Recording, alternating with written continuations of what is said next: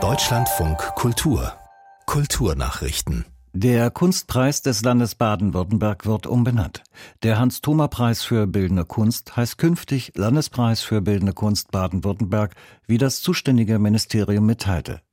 Recherchen der vergangenen Jahre hätten ergeben, dass der 1924 gestorbene Maler Hans Thoma auch Ansichten vertreten habe, die im Widerspruch zum Ziel des Preises stünden.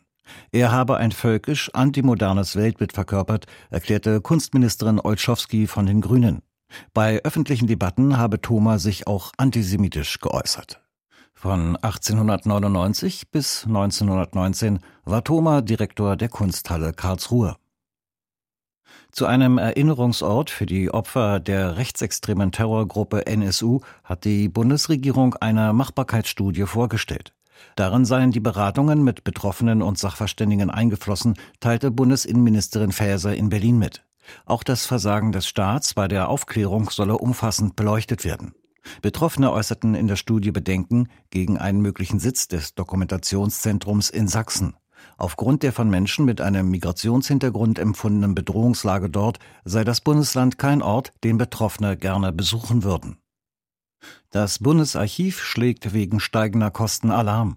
Archive seien die Basis jeder pluralistischen Erinnerungskultur, sagte Archivpräsident Hollmann der deutschen Presseagentur. Ihre Funktion könnten sie aber nur erfüllen, wenn die Bestände dauerhaft sicher gelagert und von qualifiziertem Personal betreut und nutzbar gemacht würden. Vor diesem Hintergrund bereite ihm die angespannte finanzielle Lage vieler Archive und auch des Bundesarchivs große Sorgen, warnte Hollmann.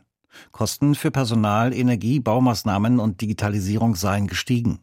Das Bundesarchiv bewahrt im Auftrag des Bundes zentrale Bestände der deutschen Geschichte und Zeitgeschichte auf, vom Heiligen Römischen Reich bis heute.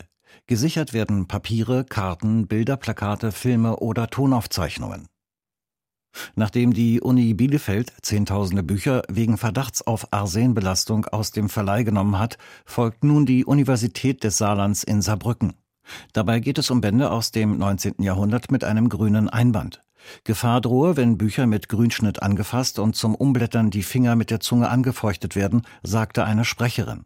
Auch könne der Staub möglicherweise Arsen enthalten und eingeatmet werden oder ins Auge geraten. Nach Angaben des Deutschen Bibliotheksverbands ist das Problem seit längerem auch in anderen Bibliotheken bekannt.